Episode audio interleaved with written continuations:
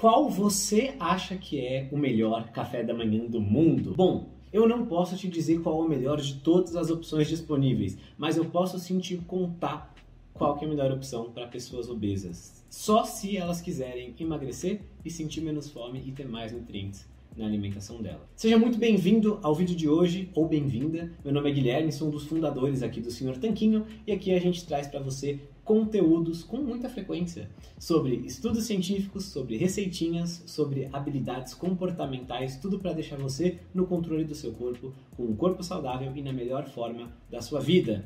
Se você é novo aqui, mas se interessa por esses assuntos, considere se inscrever clica aqui embaixo no botão de inscrever e também no sininho, senão você não vai ver nenhum vídeo novo, porque o YouTube não está entregando. E vamos direto para o assunto de hoje. A verdade é que para muitas pessoas comer um pouquinho de pão ou comer cereal matinal é um café da manhã tradicional. Quantas famílias, quantas pessoas que você não conhece que começam um dia com um pãozinho, talvez uma margarina ou geleia, um copo de suco de laranja ou um leite com achocolatado.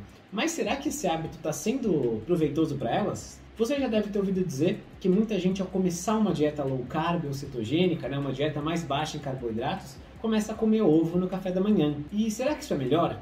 Afinal, a gente sempre ouviu dizer que o ovo tem gorduras, que o ovo também tem proteínas, mas que deve enjoar comer ovo. Então vamos ver o que, um estudo mostrou.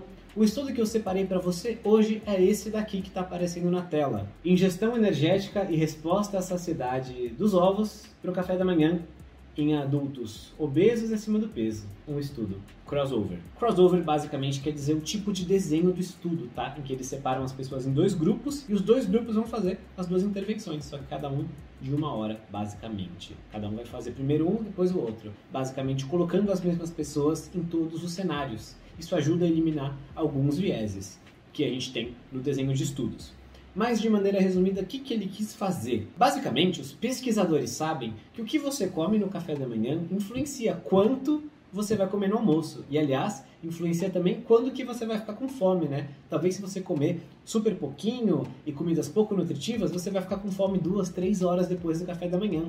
Se você fizer uma refeição mais substanciosa, mais saborosa, mais rica em nutrientes, você vai aguentar saciada por mais tempo. Isso é, você vai passar mais tempo sem comer e sem passar fome, porque você vai estar nutrida. Tudo isso vai depender do que você vai comer no almoço e quanto você vai comer no almoço do seu café da manhã.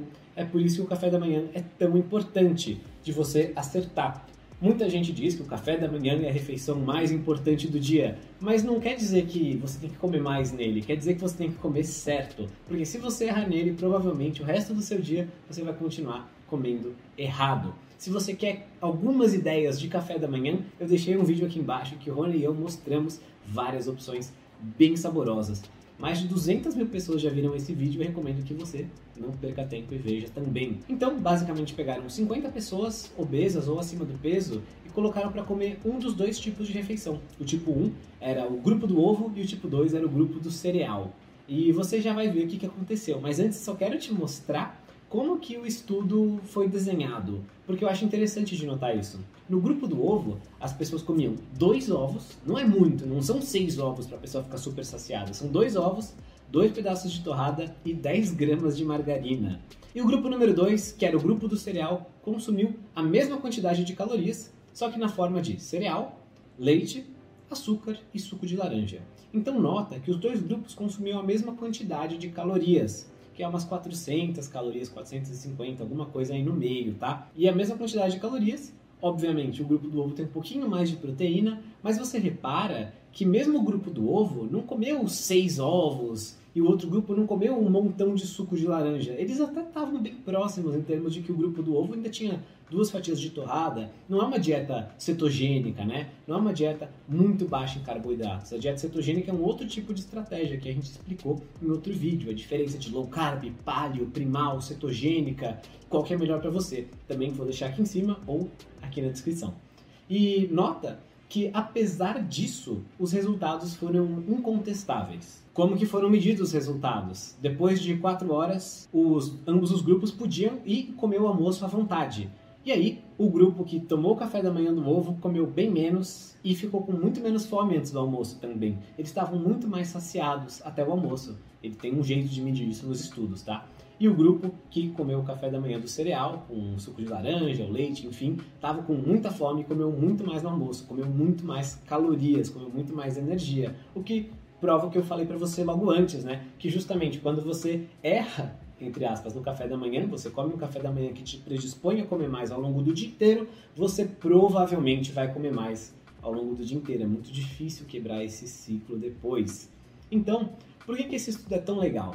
Porque já tinham feito alguns estudos parecidos avaliando isso em pessoas saudáveis. Por exemplo, esse estudo aqui que está na tela agora fez essa exata medição, né, mediu o impacto de refeições mais altas em proteína em pessoas que eram magras já. E esse outro estudo que está na tela agora também, ele mediu o impacto na fome e na saciedade e até mesmo na curva de glicemia, né? Enquanto que eleva o açúcar no sangue, quando você comia ovos, quando você comia mais fibras e proteínas, comparado com um grupo que não comia isso. Mas o que é legal desse estudo novo de agora é porque ele foi feito com pessoas acima do peso e obesas, que é justamente uma população que, na média, está tentando emagrecer. Então, você vê que às vezes uma intervenção bem simples como essa, como simplesmente colocar dois ovos no café da manhã, tirar talvez o suco de laranja, já melhora a sua resposta à glicemia, já melhora seu apetite, já ajuda você a comer menos ao longo do dia inteiro. Esse é o poder da saciedade, o poder da comida de verdade quando você segue uma estratégia poderosa e comprovada. E o que, que você pode fazer se você está querendo emagrecer, se você está querendo um cardápio, inclusive baseado em todos os princípios de ciência que a gente está mostrando aqui, né, tudo baseado em ciência, para emagrecer. Nesse caso, eu convido você a conhecer o cardápio Tanquinho. Esse é um cardápio, um método de elaboração de cardápios, na verdade, de menus, de refeições, que eu e o Rony criamos já e já tem mais de 12 mil alunos.